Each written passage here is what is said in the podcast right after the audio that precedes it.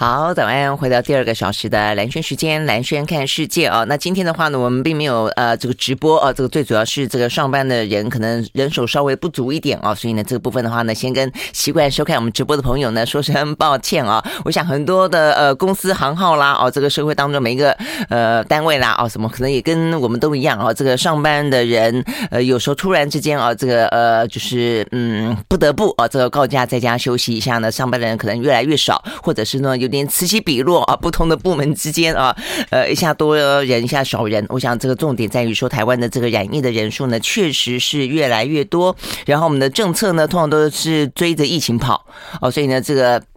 呃，通常都是呢，这个在第一现场，大家呢发现了一些问题哦。这个问题包括了，不管是在居家隔离当中造成人手越来越少的问题，呃，排班的问题，呃，这个整个的公司是否可以运作的问题，还有大家事关啊，我们的整个的社会运转啊是否正常的问题之外，那再来的话呢，就是包括居家隔离之后或者确诊之后，呃，用药的问题、快筛的问题，呃，然后呢，现在呢，安养机构越来越多的人死亡的问题，还包括了很多孩童啊，这个病程进展的非常非常的快。啊！所以呢，过去这几天又有一个呢，基隆的小朋友啊，两岁的小朋友呢染疫，在短短的两三天内就死亡的问题，而且过程当中的话，不断的寻找啊，呃，可以转院的，呃，可以收治啊，这个儿童有专责病房啊、病床的那么医院呢，转了呃四家，跑了四家哦，从这个呃基隆的长庚。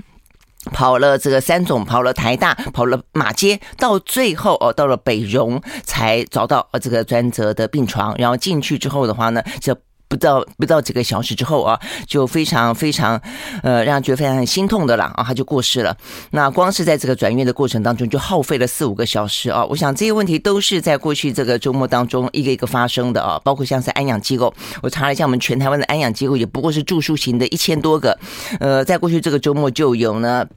呃，三百多个啊，这个又增加了三百多个呢，它是已经出现了有染疫者了。那这个染疫者的话呢，在当中包括了像是呢台北的啊五五，总共加起来哦，这个有五百九十五个哦，这个住宿型的机构呢通报确诊了。那呃，这个当中的话呢，浩然啊，这个在事情传出来的时候是台北的浩然，前天了啊，浩然敬老院里面呢，大概有一百二十几个人确诊，工作人员四十九个，呃，住民就是那些长辈七十七个确诊。然后呢，短短几天之内三个死亡，那三峡也是哦，三峡的这个安养机构，呃，这个也是一样，它大概有近百人染疫，里面也是三个老人家，在过去几天就短短时间就死亡。好，所以呢，这些事情真的都是在过去这些呃天当中，每一个家庭里面所面对的，每一个公司。公司里头所面对的啦，所以呢，真的是，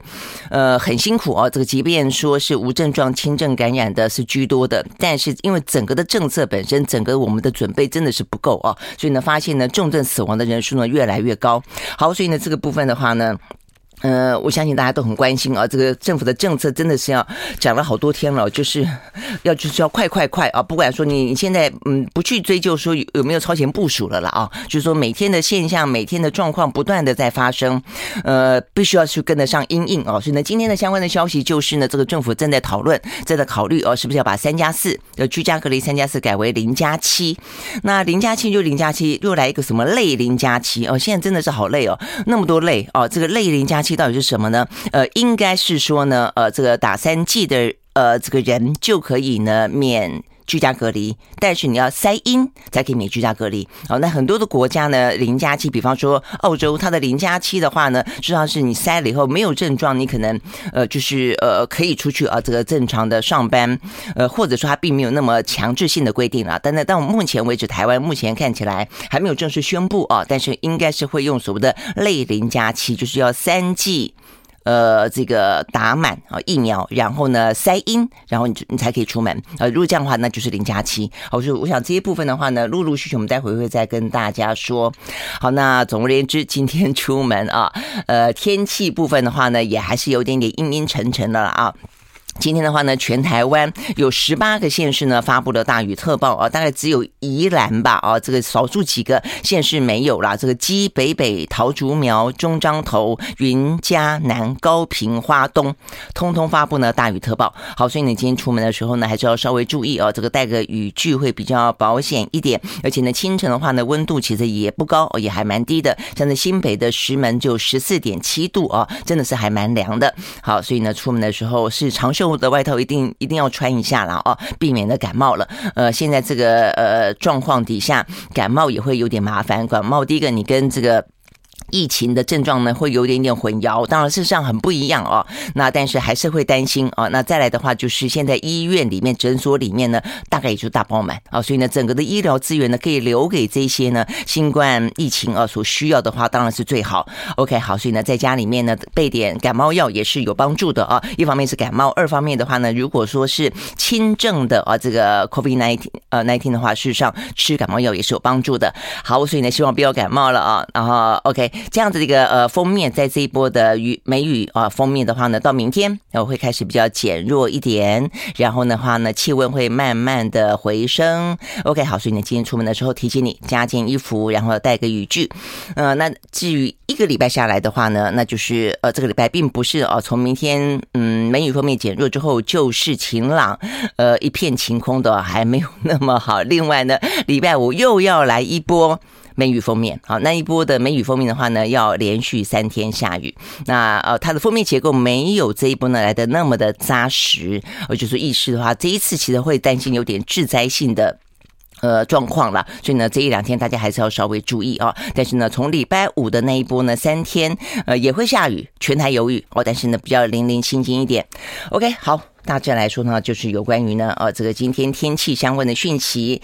好，那过去这个周末我们刚刚讲到，呃，这个有关于台湾的疫情。好，那台湾的疫情的话呢，当然跟着全球来走的话呢，呃，也不用去计较是不是每天都第一了啦。大概来说就是一二三嘛，大概来说是这个样子。那呃，全球的话呢，整个的疫情是往下走，但是我们已经在上个礼拜四、礼拜五的时候提醒啊，全球呢也有反弹的迹象啊。比方说呢，在上个礼拜。五的时候啊，就礼拜五下班之后，我们礼拜六看到的数字啊，呃，第一全球第一的话是美国，美国呢从两三万啊，这个后来有过五六万，那到礼拜六的时候反弹到八万八千多人单日新增感染啊，所以这个数字还蛮高的。那再来另外一个的话呢是德国，德国呢在最近这段时间也是时不时的啊，就是呃会反弹飙高。那在礼拜五还记得那一天啊，我们。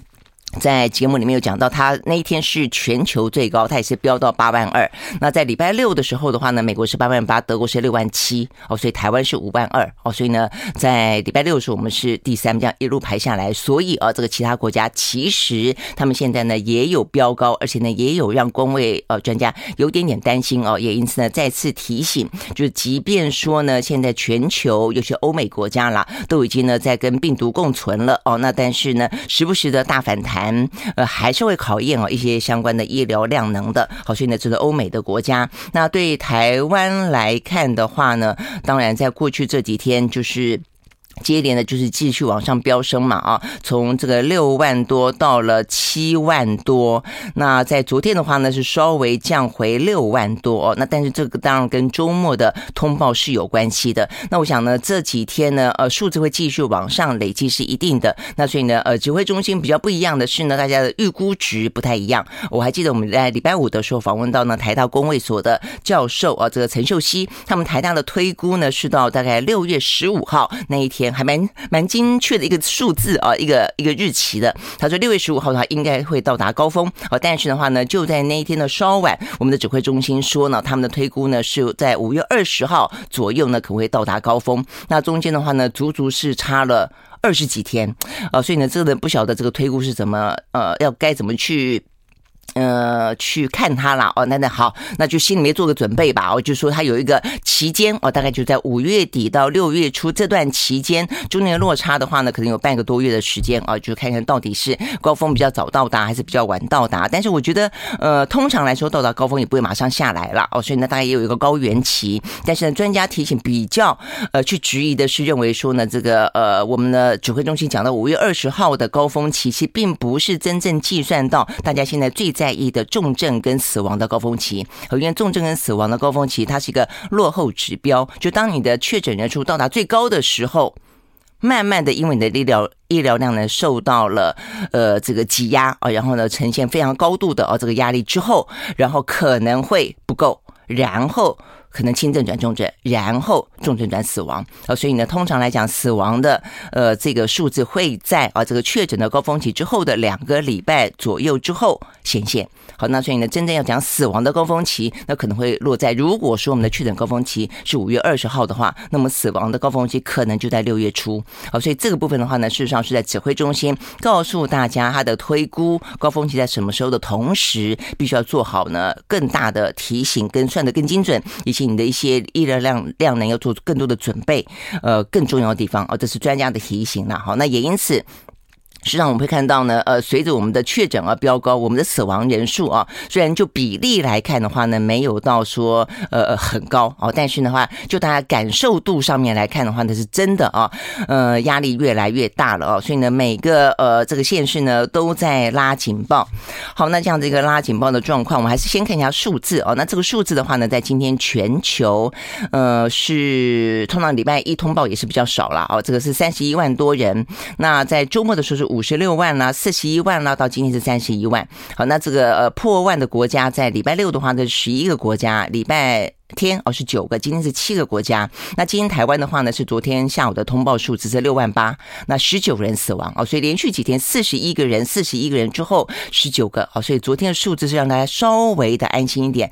嗯、但是真的也很难讲，就我们刚刚讲到的，其实依照目前的医疗量能来看的话呢，这个死亡的人数尤其高龄长者哦，你说这个如果说呢？照养中心、长照中心群聚这个事情不解决的话哦，每天十几个，每天十几个，是真的很可能会发生的事情。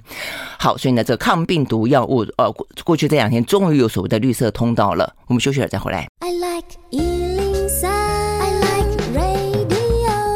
回到兰萱时间啊，所以我们刚刚讲到是全球的疫情啊，所以呢，在今天看起来的数字啊，这个在台湾六万八是全球第一，然后接下来是日本三万八，呃，这个南韩两万五哦，所以呢，在亚洲地区也是值得注意的是，我们刚刚讲到全球呃会有反弹，反弹的话呢，不只是在过去这段时间看得到的啊，这个包括美国，包括德国，那另外的话，欧洲当中像法国偶尔也会这样飙起来啊，那还有西班牙啊，英国偶尔也是，那死亡人数也是这个样子。那如果在亚洲部分的话呢，就是日本啊，所以呢，目前看。看起来南韩呢是比较呃往下走哦，但走到一部分之后就慢慢走，慢慢往下哦，但这还没有再往往上回升。但日本的话呢，过去这几天反弹的还蛮明显的哦，那所以呢，这个部分三万八已经超越了呃这个南韩哦，大概来说是这个样子。好，所以亚洲地区是这样。那接下来的话呢，像是意大利哦两万七啦，法国两万二，美国今天一万九哦还可以。那呃澳洲的话呢四万二。好，所以呢这是在呃这个全球目前的部分哦。那在台湾我们刚刚讲到了，台湾的话呢。就是过去这几天，大概呢来说，就在六七万左右徘徊。但是呢，没有一个专家，包括指挥中心认为哦，已经到达高峰了。所以显然的，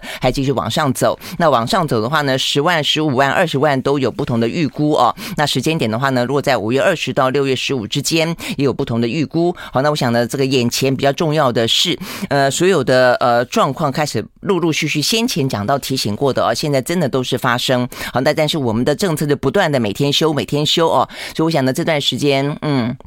真的，也就是大家每天注意一下新闻，每天听一下我们的节目哦，我们也都会随时的告诉大家。那在过去这个周末呢，最值得注意的哦，就第一个，我们刚刚讲到了这个呃养护中心的老人的死亡哦，所以呢，连续两天呢，四十一人、四十人死亡之后哦，我们就发现呢，我们谈到很久的有关于抗病毒药物给不给的问题啊。那这个政府呢，不断的都说，先前说才买几万剂的时候都说够，后来呢，大家批评之后，他就追加买了，买到七十万剂之后呢，他。也说够，那够了以后，但是就没发哦，没发的话，我们就提到说呢，呃，疫情都爆发到这个样子了，那么多的长者死亡、重症住院，呃，你到底要多少条件符合才才愿意发？哦，这个事情走到现在为止的话呢，每天发不到两呃，不是每天累计发不到呢两千多，后来呢，过去这几天加起来大概有发出三千多剂，就代表说的就是，呃，你给药的条件标准非常的严格。那当然你说呢，有一千多种的交互作用。那这点大家可以接受，就是所以需要医生看诊嘛。那医生看诊的目的也在这里，但是呢，在需要医生看诊之后，医生抱怨的并不是他担心他交互作用没有办法去考虑在内，因此呢，呃，给药给坏了。嗯，不是，他说最主要不能给药，是因为呃太复杂的这个行政程序了，太复杂的这个给药的整个的。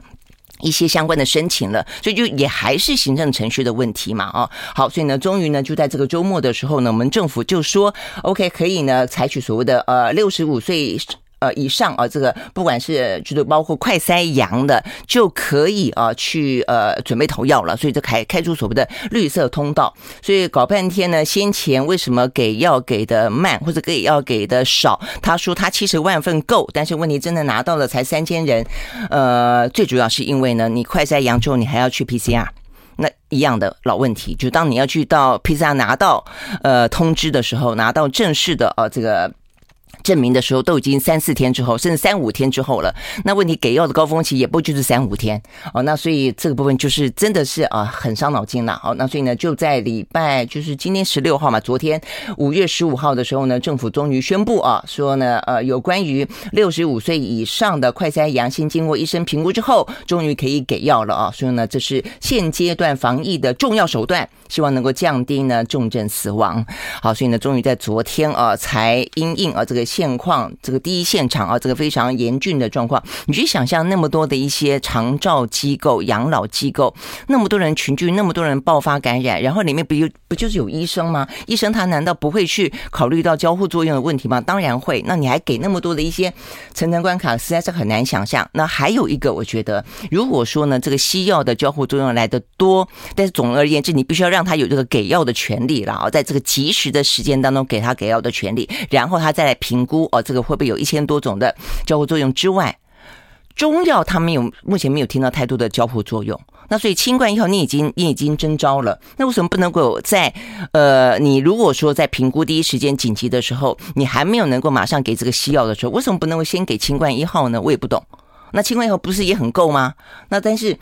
你说够，你就发现说现在政府都说够的时候，实际上都不够。哦，所以呢，就是说，呃，西药什么瑞德西韦啦等等，辉瑞的这抗病毒药物也说够，就第一现场都说不够。那这个中中医的这个清冠一号现在征用了，也说够。那我想可能也是因为不够，所以也没有办法给这个部分。否则的话，现在还不只是清冠一号，现在也不是也很多所谓的类清冠一号嘛？我们的节目上面有访问过的这个许中华医师，他就是像联医就有所谓的叫做净冠方，那时候还不止，还有很多的台湾的中医师上。还还蛮厉害的，在过去这一两年间，他其实透过了一些呃这个研发啊，得到了一些药证，都有类似像清冠一号可以治 COVID-19 的。那为什么不能够通通征用呢？我我也不太懂。如果说现在的眼前担心的是我们的医疗量能崩溃，其实医疗量能会崩溃，是因为轻症转重症，重症转住院。那如果你让大部分的人都能够在无症状的时候、轻症的时候就控制在轻症，他就不会挤压到医疗量能，不是吗？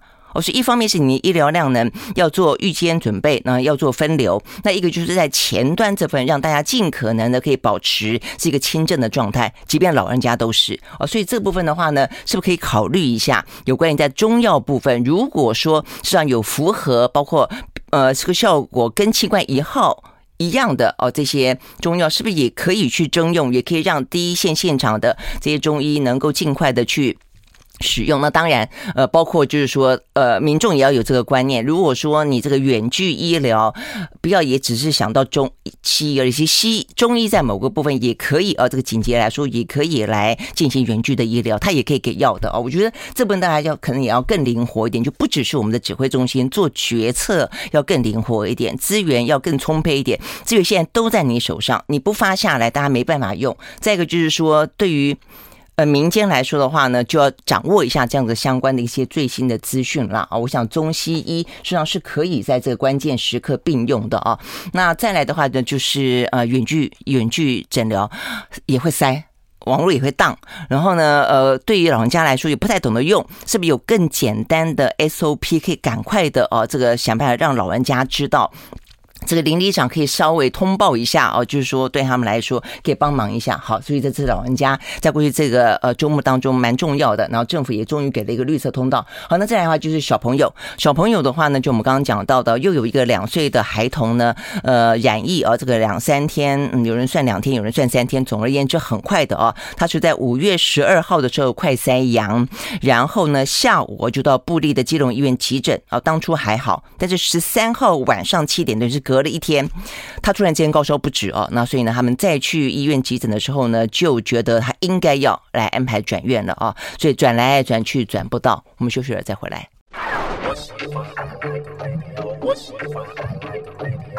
回到蓝轩时间哦，那我们继续来讲这个关于呢，呃，小朋友现在这种重点就是说，我想大部分的朋友呢，目前看起来呢，只要你提高警觉，应该都可以呢平安的度过哦这一波呢关键期的。但现在就是老的老，小的小。那刚才讲到这个小朋友的话呢，五月十二号就已经快筛阳性了啊，但是的话呢，呃，就是呃，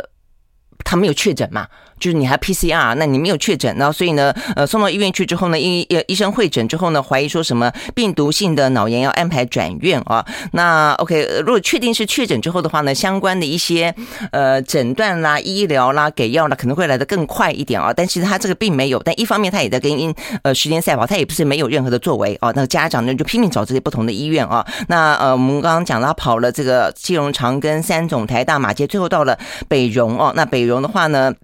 是个有是有给一些什么抗病毒药物啦，哦，这个抗生素啦等等的药啊，但是总而言之，送到时候真的是已经晚了啊，也在呃路上也折腾了四五个小时了。那到北荣的时候已经是十三号、十四号的凌晨两点了，然后呢，十四号的清晨八点过世。好，那在这个案例过后啊，这个在呃我们的啊这个指挥中心也进进，也就是呃。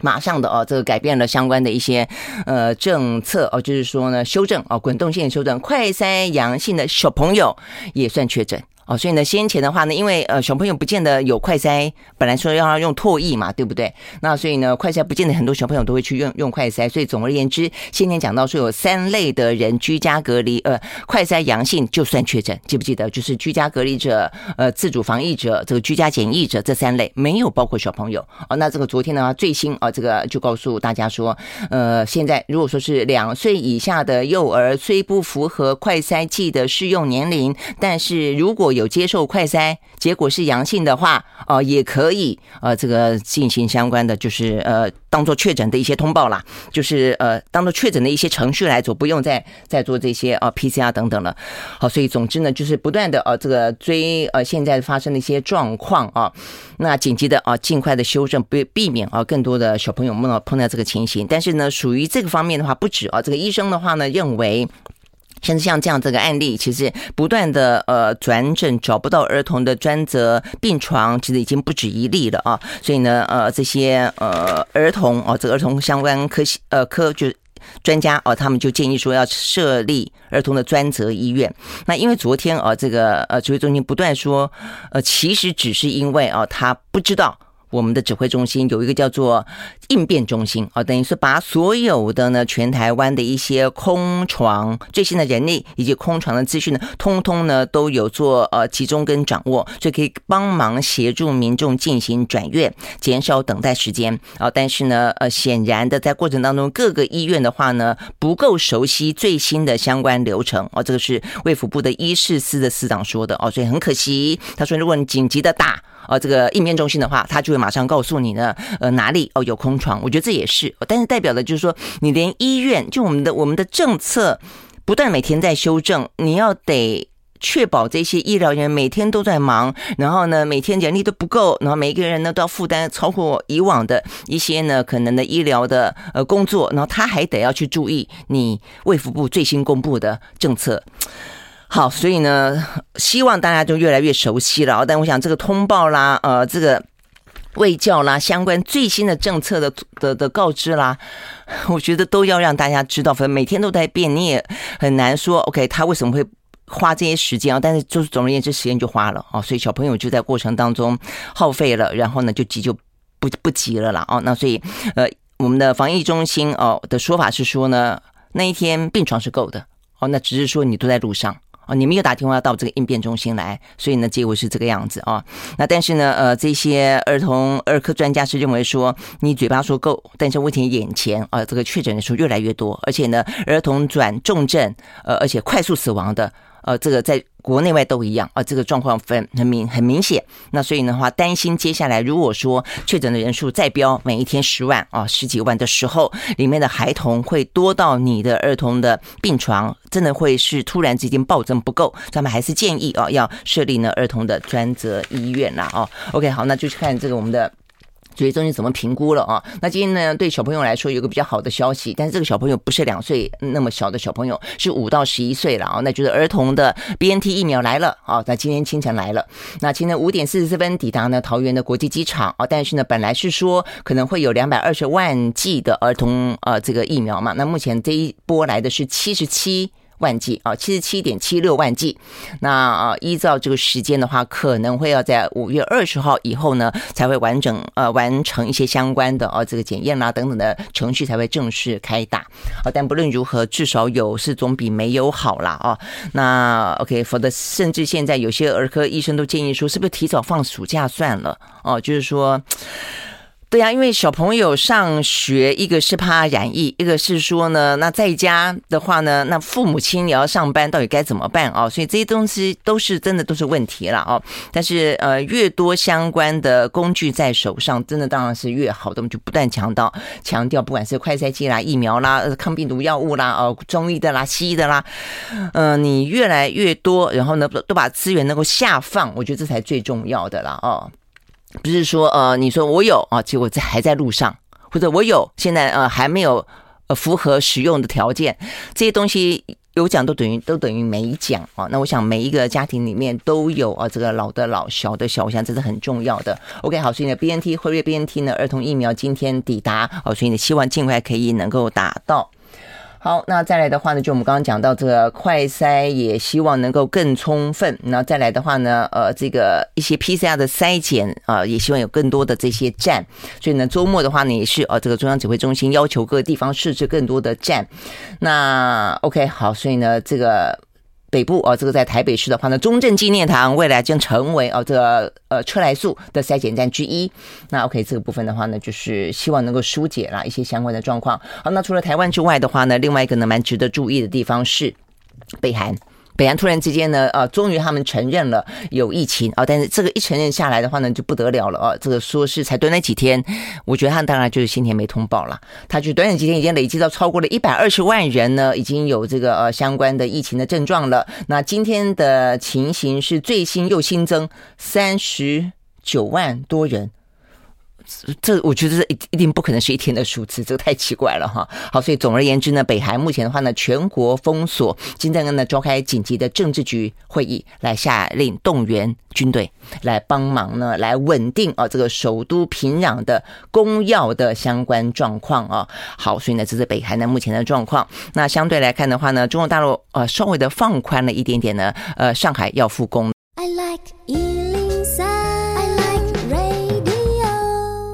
好，回到蓝轩时间啊，这个上海的话呢，在上个礼拜五的时候呢，宣布哦，他们呢要有序放开有限流动，所以呢，呃，从今天开始啊，这个就预告今天开始，呃，要复商要复市啊，这个先前是呃，就是陆陆续续复工，那现在的话，希望全面性的啊，呃，也是分阶段了，但就是希望呢，连这个包括像是一些什么呃商店啦，哦，包括一些呃这个市场啦，哦等等哦，就是一些商业行为都可以恢复，那所以呢，呃，等于是从今天开始啊，呃，陆陆续续呢可以看到一些嗯比较有活动的迹象了哦，所以呢，这个两千五百多万的上海市民现在也终于的开始呢比较可以看到一些解封的希望了。那他们现在包括呢在呃大陆境内的上海飞其他城市的啊这些呃班机本来都是停飞的啊，现在也说少量的啊，比方说低低价航班在今天的话呢是从上海浦东飞福建的龙岩啊，所以也可以呃从这个上海全域的静态。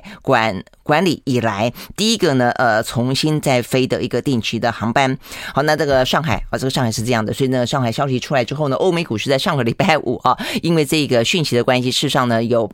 呃，这个回弹不少啊，看起来表现还不错。但是的话，就大陆来看的话呢，北京还是有点紧张了哦。北京的话呢，在今天看起来的数字还是有新增五十五个，所以他们现在呢，就是用那种多轮，呃，不断的哦，这个进行 PCR 的方式哦，这个让你这个就方圆哦多少里之内就有看得到的哦，就有这个很多，不像我们就是。我们现在正在设嘛，他们是已经多到密密麻麻的哦。这个希望呢，全国有三十二万多个哦，这个 PCR 站，让你呢呃想到就筛，随时都筛啊。这个大概是这样的情况，就希望能控制住啊这个北京的情形。那不止北京哦，像广州呃先前有一波，那现在后来平息一点，现在又说哦，这个即日起要启动呢常态化的核酸筛检啊，希望呢每平均五天就要筛一次。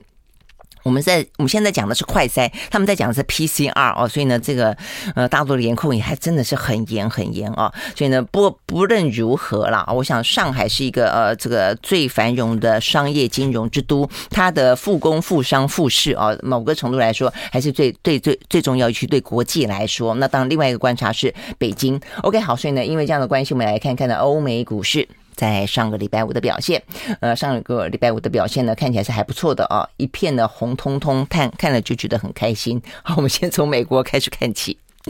而在美国道琼工业指数呢上涨了六呃四百六十六点三六点，收在三万两千一百九十六点六六点，涨幅是百分之一点四七。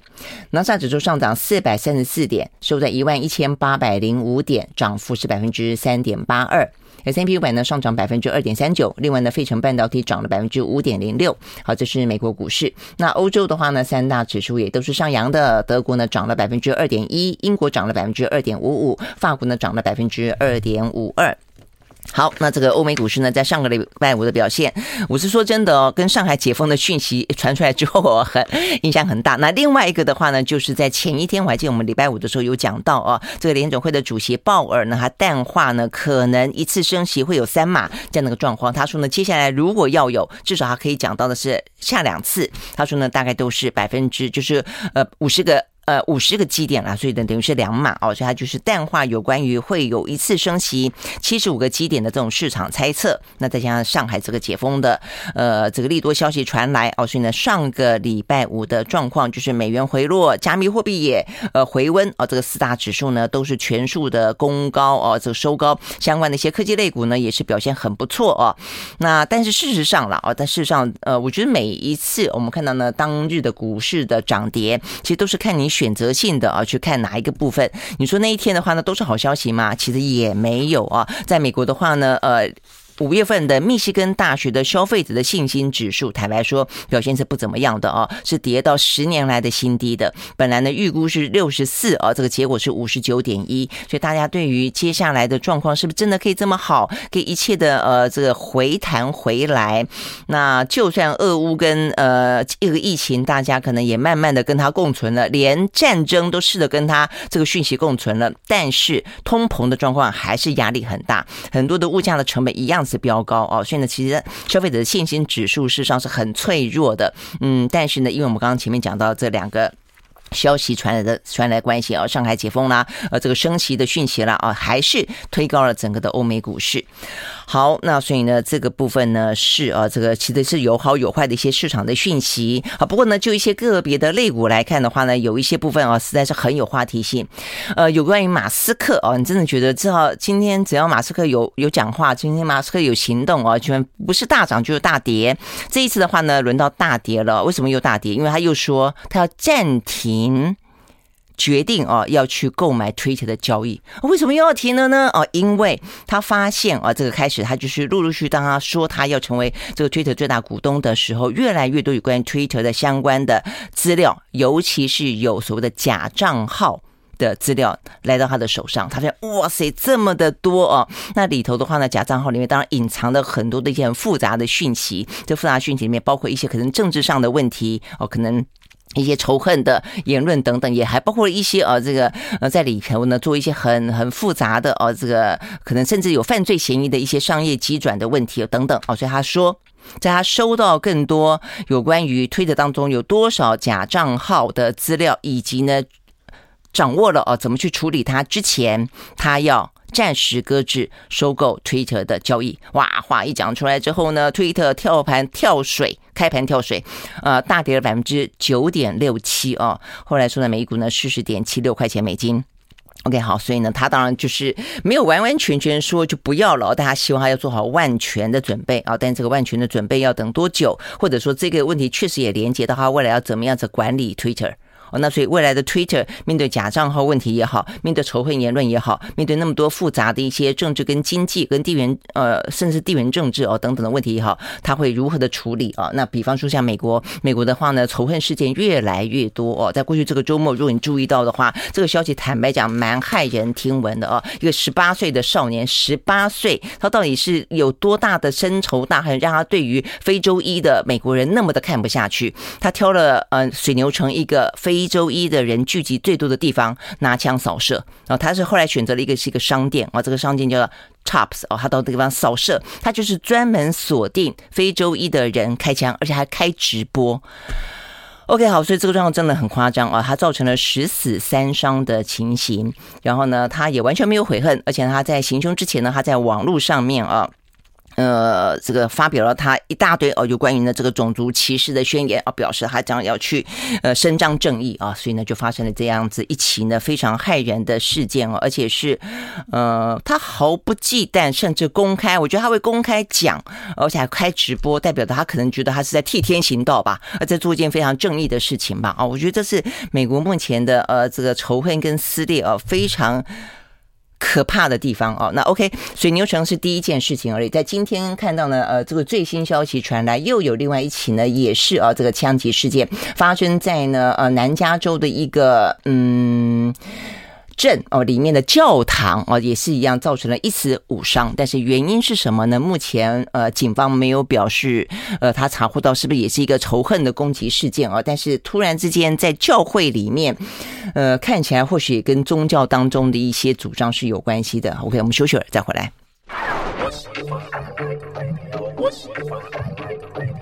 好，回到蓝轩时间啊，所以我们刚刚讲到的是呢，这个美国在过去这个周末就发生了两起哦，都是有死伤的哦。这个一个是呢十死哦，这个三伤；另外一起的话呢是更新的，是一死五伤哦。那这个呃，在南加州的这个教会所发生的这个枪击事件的话呢，目前还不知道啊，这个警方并没有说明来源哦。但是呢，在这个水牛城啊这个部分的话呢，十八岁的这个青少年呢仇恨犯罪哦，这个事情说他这个呃在犯罪之前。只是有接受过一些相关的心理智商，但显然这个心理智商并没有啊能够及时的呃扭转啊。等于目前事实上可能也不只是哦他一个人，而是呢目前整个的美国的社会啊所笼罩在啊这个相关的这个仇恨对立之中。那 OK，我觉得这个对美国来说是真的还蛮严峻的一个挑战了啊。那尤其是呢，包括其实呃一开始呢，等于是把一些本来是潜藏在台面底下，至少台面上的一个政治正确是，即便你心里面有一些。歧视你不会公开说出来，你也不会呢做一些呢明显的侵犯他人，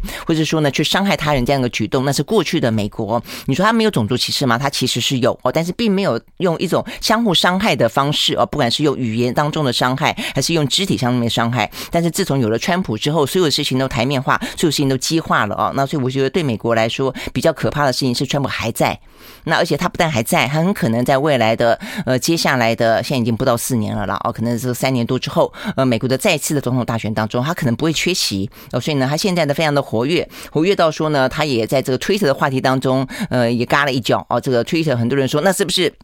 马斯克他倡倡导这百分之百的言论自由哦？所以呢，这个川普可以回来了啊，回来 Twitter 的开账号了。呃，但是呢，呃，这个其实幸好啊，马斯克不用烦恼这件事情，是因为呃，川普说不用。还我自己搞一个啊，这个新的平台、新的账号，所以呢，他自己呢弄一个社群平台啊，自己在这个社群平台当中继续的呢大发厥词啊。那所以呢，对美国来说，呃，在今年的其中选举，其实对川呃对拜登来说是个蛮蛮大的考验。又有呢这个川普啊，这个卷土重来，或者他曾应该讲他从来阴魂不散啊。那另外的话呢，美国自己也面临相当程度的呃经济啊，包括呢这个物价飞飞飞涨啊，这个相关的一些通膨的问题。所以呢，其实是还蛮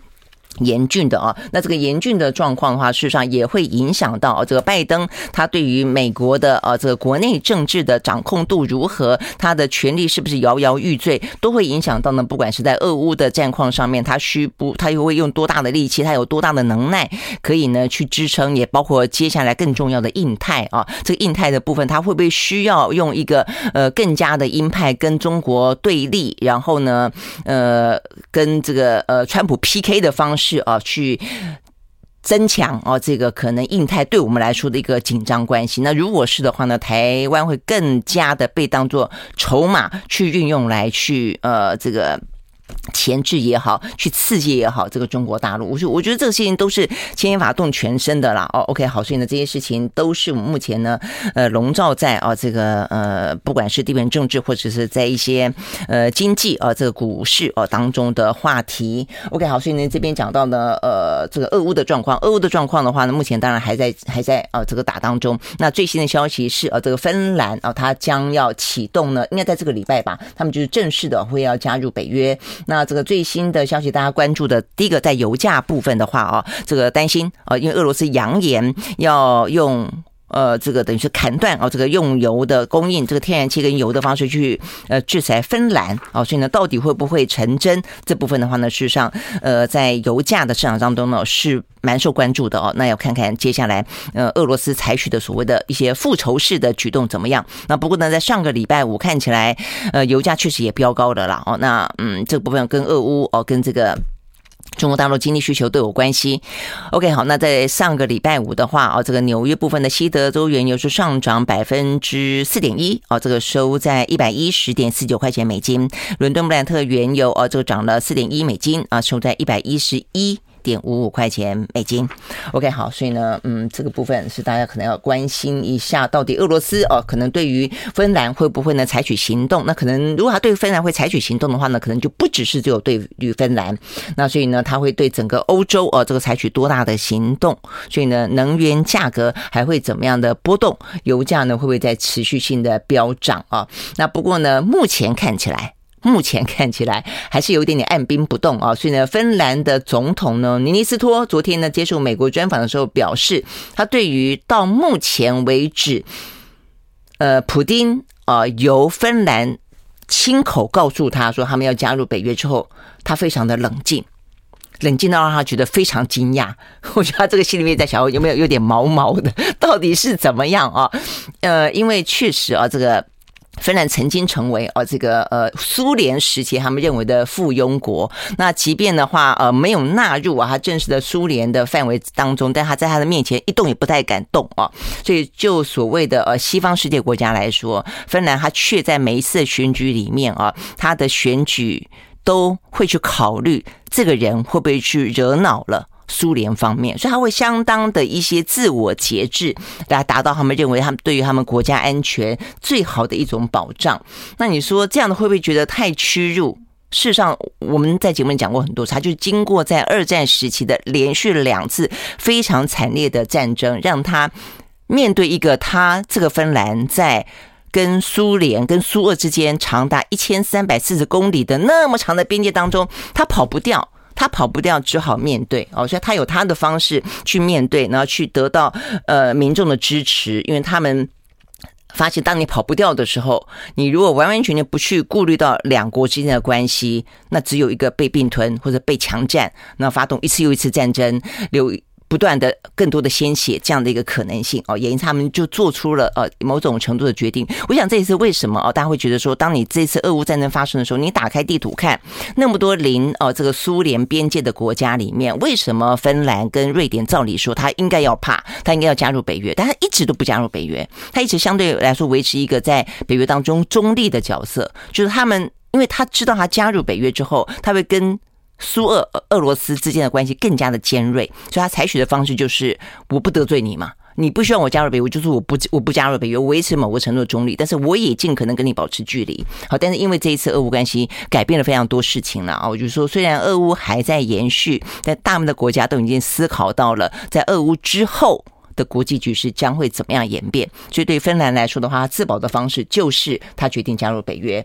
那只是呢，心里面七上八下的，还要看看呢俄罗斯的反应如何。我说，我想这个时候你就会知道说为什么呃芬兰总统对于普京没有反应，他觉得非常的惊讶 哦。他们一路上以来，我觉得这是两国之间的恩怨情仇啦。哦，这你真要去讲的话呢，好长好长哦。嗯，我曾经有帮一个呃一本书哦，这个。导读过有关于呢这个呃动荡，就哪些全世界哪些国家当中，在地缘政治里面处于一个非常动荡的局面，那值得我们去参考的几个，我挑了，包括芬兰，包括澳澳洲哦等等啊，呃，其实呃都有各自国家的处境跟各自国家的选择哦，大家都会用一个比较理性的呃冷静沟通的方式，都就内部的哦这样子一个重要的决定啦。芬兰是这个样子，OK 好，那所以呢，这是芬兰目前的一个。